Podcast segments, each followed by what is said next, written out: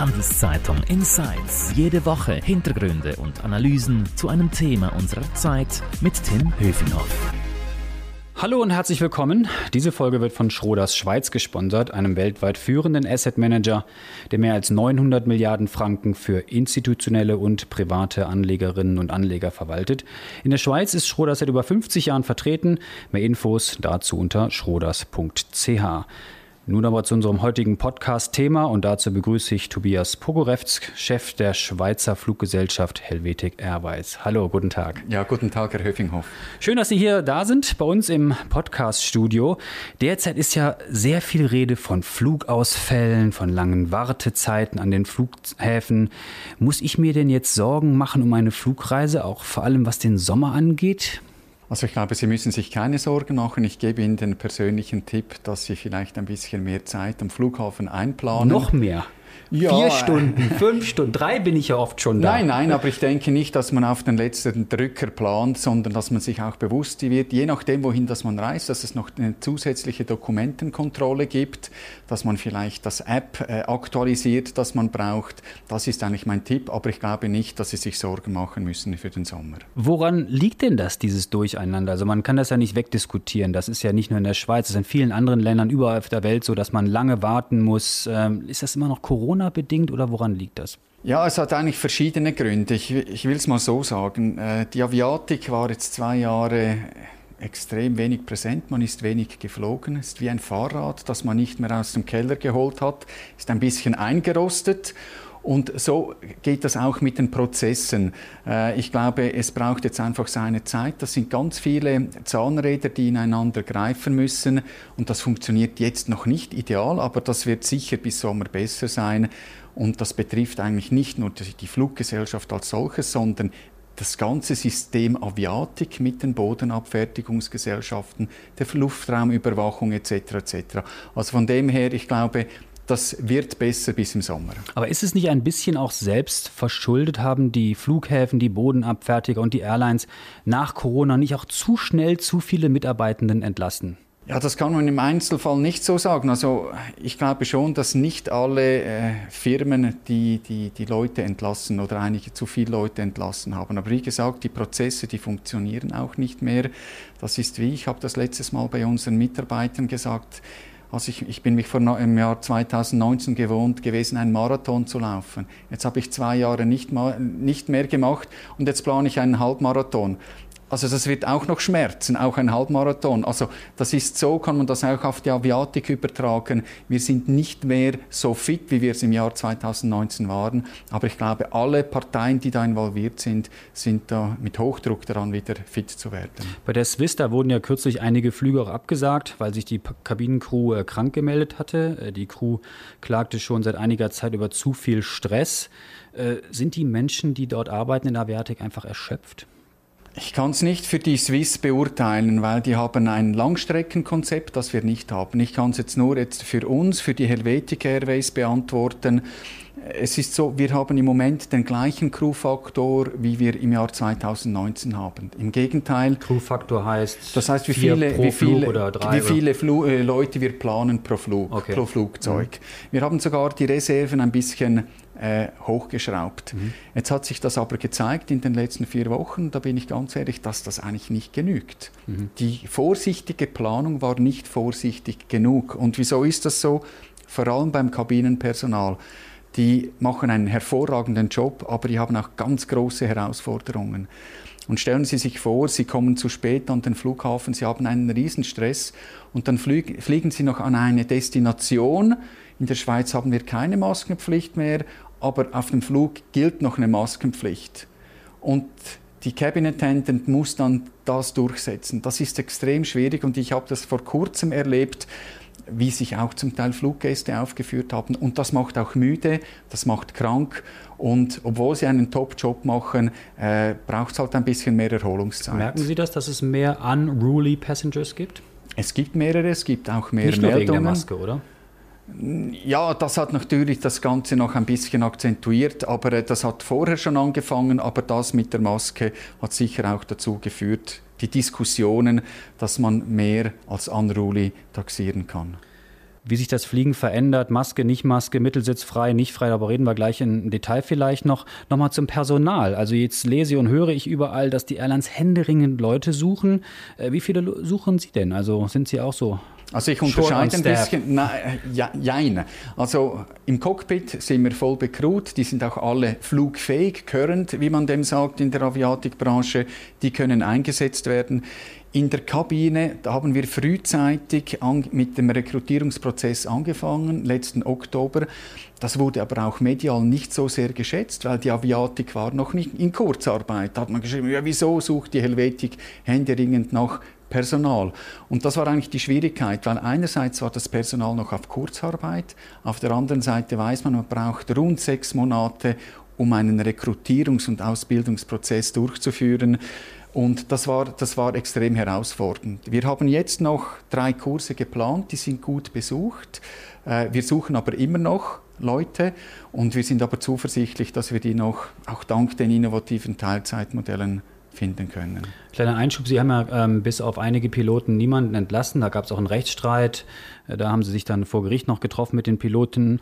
Ähm, aber was die Crews angeht, haben Sie ja niemanden entlassen. Bei anderen Airlines wurden ja hunderte oder tausende Menschen auch in USA oder bei Emirates und vielen anderen Airlines entlassen. Aber trotzdem, Sie suchen, wie viele suchen Sie? Und Sie hatten letztens eine, eine spannende Idee, Skilehrerinnen und Skilehrer anzusprechen. Das war Hut ab, eine gute PR-Aktion, lief auch in allen Medien. Ähm, haben sich da welche gemeldet? Ja, ich kann da mit Freude sagen, und ich bin ja ein Skifanatiker, oder, dass wir doch schon äh, Skilehrer anstellen konnten oder Skilehrerinnen anstellen konnten. Ja, wieso kamen wir auf diese Idee? Wie viele? das kann ich noch nicht sagen. Das also sage ich noch nicht. oder zehn ja, es oder ist 50? Etwa diese Größe, ist etwa diese Größenordnung. Das Problem bei den Skilehrern ist... Also eher fünf die, oder zehn? Nein, eher zehn. Ja. Eher zehn, okay. Das Problem ist, dass die haben einen sehr harten Winter und die möchten noch nicht sofort einsteigen. Die müssen sich erholen. Ja, genau, die müssen sich vom harten Winter erholen. Äh, und äh, ja, das, aber die, der Grundgedanke war ja eigentlich, in der Aviatik müssen wir mehr Flexibilität reinbringen. Wir müssen innovativere Arbeitsmodelle bringen. Und die Diskussion war eigentlich, wo gibt es einen Gegenpart? Und da war es natürlich klar, das kann die Gastroszene sein im Winter, aber auch die Skilehrer. Also wir haben auch Leute, die in einem Hotel im Berggebiet gearbeitet haben, die kommen jetzt zu uns die nehmen jetzt auch so einen Ski-and-Fly-Arbeitsvertrag. Also das ist kein Gag, Sie meinen das schon nein, ernst? Nein, das, das, meine, das, meine ich, das meinen wir ernst, weil wir denken, die Flexibilität muss da sein und wir stellen auch fest, dass solche Arbeitsmodelle auch vor allem bei jungen Leuten extrem gefragt sind. Wir haben ja auch damals den Fly and Study gemacht vor ein paar Jahren. Die Studis sind das. Das ist, für die Studenten. Die fliegen ein, zwei Jahre voll und dann können sie quasi ihr Studium oder die Einsätze in dem Studium anpassen. Und das ist eigentlich hervorragend. Das sind motivierte Leute, die finanzieren sich ihr Studium damit. Und äh, ja, da müssen wir halt einfach innovativ sein. Und wir glauben, so wird es uns auch gelingen, die Leute äh, zu rekrutieren. Und der Sicherheitsfanatiker in mir, der fragt natürlich dann, äh, ist das überhaupt langfristig sicher? Also gestern Skilehrer, morgen Flight Attendant. Die haben genau, also eigentlich es ist ja nicht so, ein Teilzeitmitarbeiter, auch in der Aviatik, ist ja teurer wie ein 100% Mitarbeiter. Und zwar nicht wegen dem Lohn, er verdient ja nur pro Rata, aber die Ausbildungsmodule, die Repetition Courses, die Recurrent Courses, die ein Teilzeitmitarbeiter besuchen muss, sind genau gleich wie bei einem 100% Mitarbeiter. Also als Ökonom, wenn ich jetzt eine Kostenwahrheit mache und sage, ja, das ist, äh, dann ist es eigentlich teurer. Aber es gibt viel mehr Flexibilität und davon profitiert, profitiert dann halt auch die Gesellschaft. Aber zur Wahrheit gehört auch, dass Helvetik ein bisschen weniger zahlt als die riesengroßen Airlines, als Swiss beispielsweise oder andere das, das ist Ihre Interpretation. Wir haben ein sehr, und da kann ich ganz klare Zahlen nennen, wir haben die jetzt für den April ausge, ausgewertet. Wir haben ein flexibles Arbeitszeitmodell. Und alle Leute in der, in der Kabine, wenn sie eine bestimmte Stundenzahl überschreiten, kriegen sie eine Zusatzkompensation. Und wir haben Leute, die haben in der Kabine im April 6000 Franken verdient als Senior oder 5000 als Cap. Und ich kann Ihnen sagen, das finden Sie nicht auf dem Platz Zürich oder auch nicht in Europa. Was kommt denn als nächstes? Die Bademeister, die Sie ansprechen? Oder welche Berufsgruppe wird denn als nächstes von Ihnen anvisiert? Weil es ist ja wirklich ein Wettkampf bei vielen Airlines, die Leute äh, einzustellen, weil viele Menschen möchten nach dieser Corona-Erfahrung einfach nicht mehr in der Branche arbeiten. Also wieso nicht Bademeister? Aber leider sind die besetzt im Sommer. Äh, aber nein, wir suchen ja Persönlichkeiten, die einerseits den Beruf ausüben wollen, aber andererseits auch zur Helvetik-Familie, und ich bezeichne das bewusst so, auch passen. Und ob jetzt das ein Skilehrer ist oder ein Student oder eine Wiedereinsteigerin, wir haben ganz viele Mütter, nicht nur im, in der Kabine, auch im Cockpit. Übrigens den größten Frauenanteil im Cockpit äh, europaweit. Also, und das ist nur möglich aufgrund der Teilzeitmodelle. Also Sie haben jetzt einen Bademeister erwähnt und ich sage nein, jemand, der zur Helvetik-Familie passt, der kann auch zu uns kommen. Gut, kommen wir zurück zur Kundensicht. Ähm, viele Airline-Chefs und Sie machen das ja auch schon seit einiger Zeit, auch vor Corona haben Sie das schon gesagt, Fliegen muss teurer werden. Klar, dass ein Airline-Chef das sagt, aber viele Airlines sind ja mittlerweile hoch verschuldet, dann äh, verteuert der Ukraine-Krieg die Energie. Sind das die beiden wichtigsten Gründe, warum die Preise jetzt auch äh, langfristig für mich als Kunde steigen müssen, dass mein Flugticket einfach doch teurer wird? Ja, also nehmen wir jetzt mal zuerst den Corona-Effekt. Also wir konnten ja lesen in den letzten Tagen, in zwei Jahren haben die Airlines rund 200 Milliarden äh, Verluste angehäuft. Also irgendwann muss das ja kompensiert werden. Und da man ja auch im 19, 2019 nicht top profitabel war, müssen die Preise angehoben werden. Also die Schulden müssen zurückbezahlt werden, dann muss in neue Fluggeräte investiert werden. Investitionen können Sie nur tätigen, wenn sie profitabel sind. Das sind so quasi die, die, die mittelfristigen Sachen. Und auf der anderen Seite haben wir wirklich einen extrem hohen Fuelpreis. Der ist heute bei 175 Dollar pro Barrel. Das ist doppelt so viel wie im Jahr 2019. Wegen Putin das hat schon vorher angefangen. Hat, Putin ist sicher, also diese geopolitische Krise führt sicher dazu. Aber was jetzt noch on the top kommt und wird auch nie erwähnt, der US-Dollar wird extrem stark. Also gegenüber dem Euro ist er ja schon fast bei der Parität. Bei uns ist er bei etwas über 98. Und jetzt muss man wissen, die Aviatik bezahlt den größten Teil der Kosten, sei es Treibstoff, Eurocontrol, Versicherungen, Wartungsersatzteile. Das wird alles in US-Dollar bezahlt. Also da kommt nochmal ein Aufschlag dazu. Obwohl alle Airlines sagen, ja, im Jahr 2022, wenn es gut läuft, werden wir profitabel sein, denke ich, denke ich wird es eine riesige Herausforderung sein, wieder in diese Profitabilitätszone Also die Tickets werden teurer. Ja. Profitabilität, wann, wann, wann sind Sie wieder profitabel bei Helvetic? Also wir versuchen auch eben dieses Jahr, im Jahr 2022, äh, profitabel zu sein. Und äh, ja, die, die Flugzeuge sind eigentlich gut ausgelastet für den Sommer. Ja. Über die Ziele sprechen wir vielleicht gleich noch, wo Sie hinfliegen. Noch mal kurz zum Ukraine-Krieg. Wie wirkt sich das jetzt konkret auf Ihr Geschäft aus? Also das Öl-Thema haben wir debattiert. Sie wollten ja ursprünglich auch für die Swiss äh, Flüge nach Kiew machen. Ähm, das konnten Sie natürlich dann nicht mehr machen. Äh, wie hat Sie diese Krise sonst auch getroffen? Müssen Sie auch Umwege fliegen? Wegen Luftraumsperrungen? Also wir haben gewisse Charterflüge gemacht in den Osten. Da musste man einen Umweg fliegen. Wie gesagt, Ukraine, Russland, die Lufträume sind gesperrt. Das ist ein Effekt, die Umwege. Auf der anderen Seite äh, gibt es noch einen Sekundäreffekt. Wir wissen ja alle, dass ganz viele Flugzeuge äh, dort parkiert sind, enteignet werden. Das trifft dann wieder die Leasinggesellschaften. Die sind zum Teil in Chapter 11, also im Nachlassverfahren. Und äh, ja, das wirkt sich dann halt auch indirekt wieder auf die Leaseprämien mittelfristig aus. Nicht uns, das betrifft uns nicht, weil uns die Flugzeuge gehören, aber das ist ein Effekt, den man hat. Von der Buchungsseite her haben wir eigentlich eine, einen kurzzeitigen Einbruch festgestellt. Aber mittlerweile kann man sagen, dass sich das Buchungsverhalten wieder normalisiert hat und die Aussicht für den Sommer jetzt im Bereich Warmwasserdestinationen sind eigentlich sehr gut. An dieser Stelle nochmal kurz ein Hinweis auf unseren Sponsor. Diese Folge wird von Schroders Schweiz unterstützt. Mehr über Private Equity, Immobilien, Wandelanleihen oder Aktien unter schroders.ch.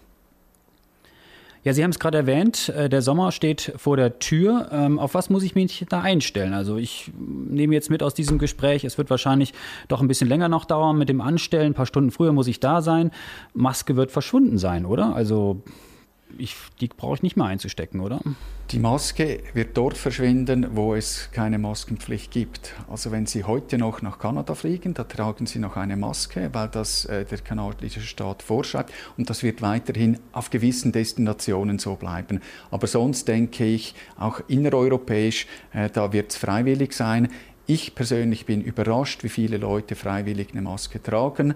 Äh, und äh, ich denke, das wird auch mittelfristig so bleiben.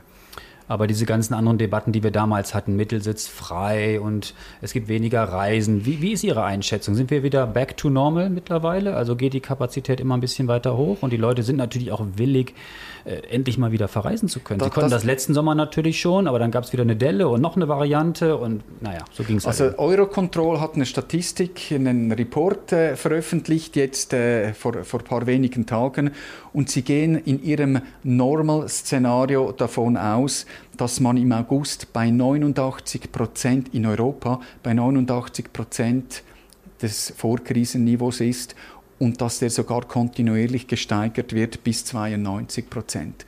Also die Eurocontrol geht davon aus, dass, dass die Flugbewegungen fast wieder auf dem Level gibt. Natürlich gibt es einige Unsicherheiten, eben wir haben gesagt, geopolitische Unsicherheiten, dann äh, die, die Unsicherheiten mit dem Personal, äh, aber generell geht man davon aus, dass man, dass man eigentlich fast wieder auf Vorkrisenniveau kommt.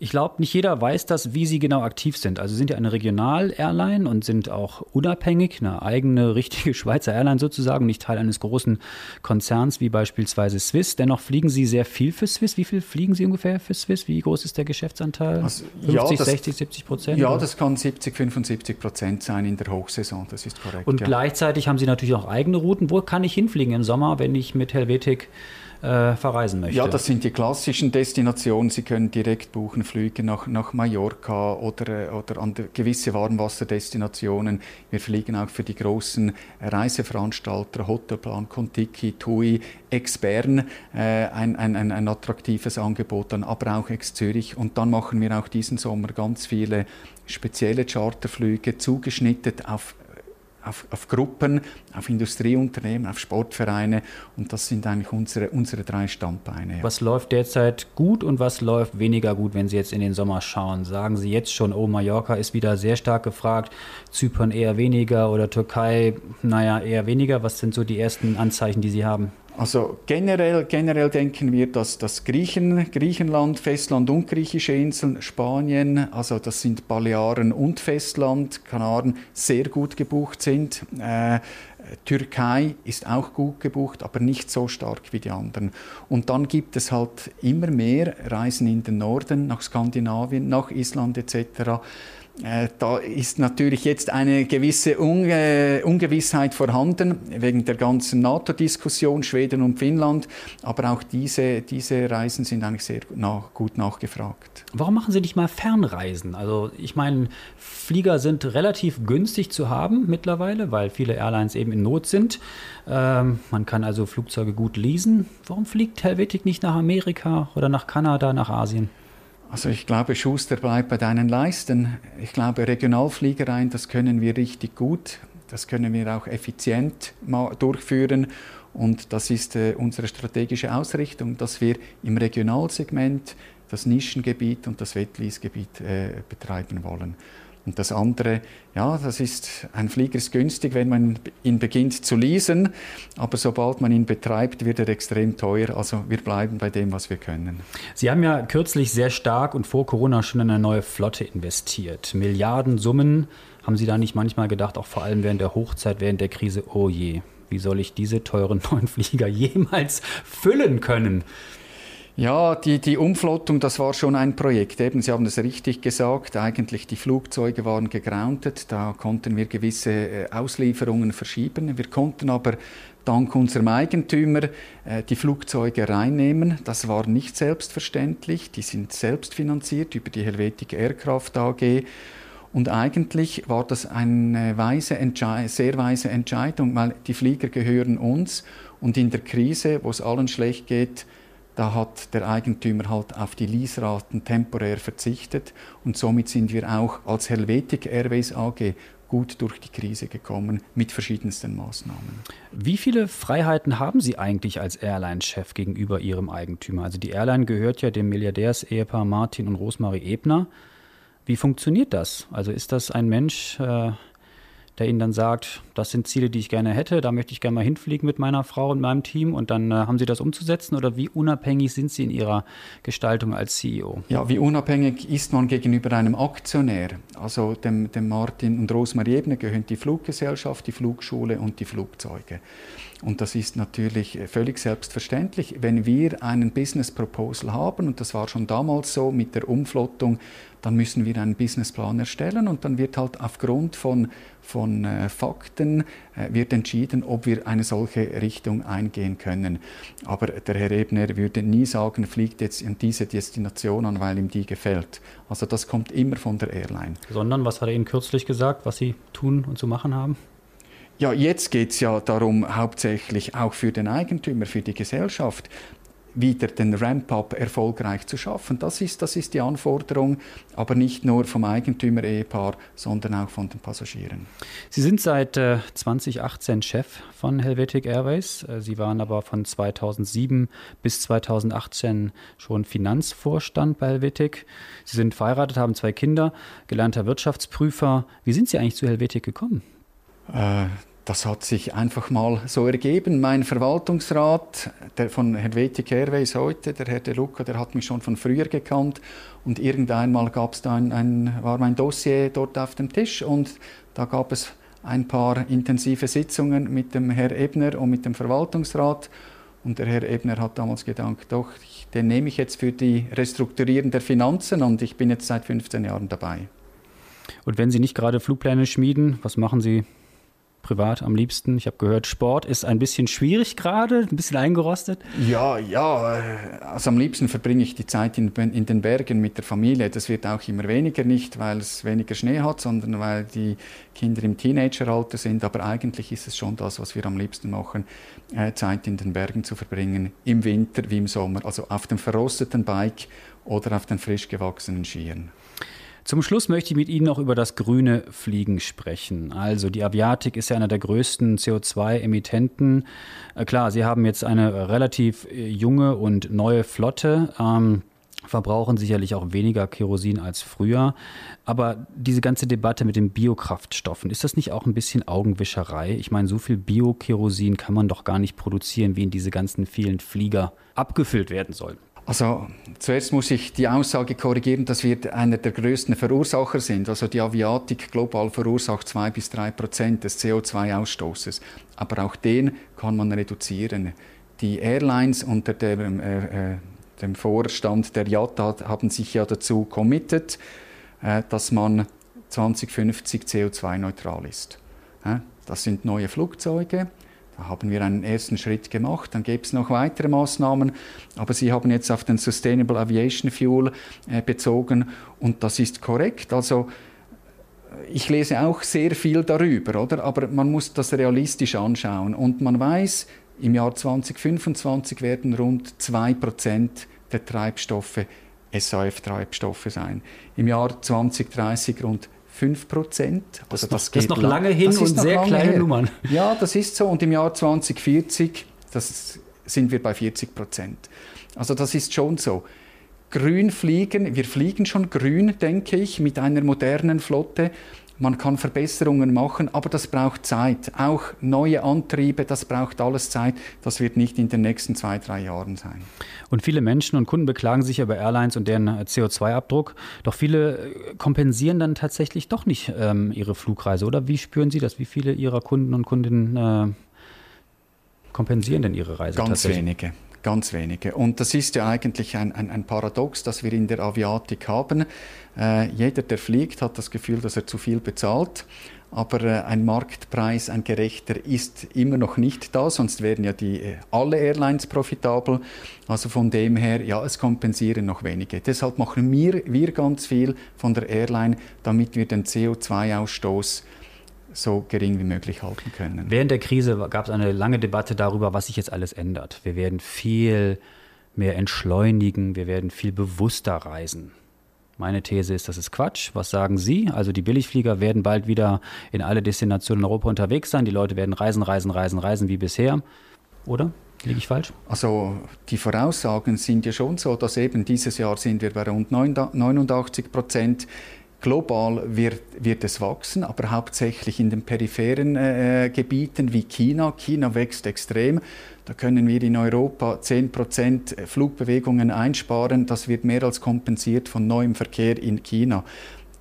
Und das ist jetzt genau, was Sie sagen. Der Bedarf nach Aviatik, nach diesen Dienstleistungen, nach diesem Lufttransport, der ist einfach da. Der Bedarf ist da. Und jetzt geht es ja darum, wie können wir den CO2-Ausstoß trotz diesem Mehr, dieser Mehrproduktion tief halten. Und da denke ich, dass Helvetik auf gutem Weg. Herr Buhr, ganz herzlichen Dank für Ihre Insights. Das war sehr spannend. Schön, dass Sie bei uns waren hier im Studio. Mehr Infos zum Thema gibt es auf handelszeitung.ch. Und wenn euch unser Podcast-Angebot gefällt, dann freuen wir uns über ein Abo, sei es bei Spotify, Apple oder wo auch immer ihr uns zuhört. Merci fürs Zuhören. Bleibt gesund. Herr Bugerefz, danke. Bis zum nächsten Mal. Ciao. Danke vielmals. Handelszeitung Insights.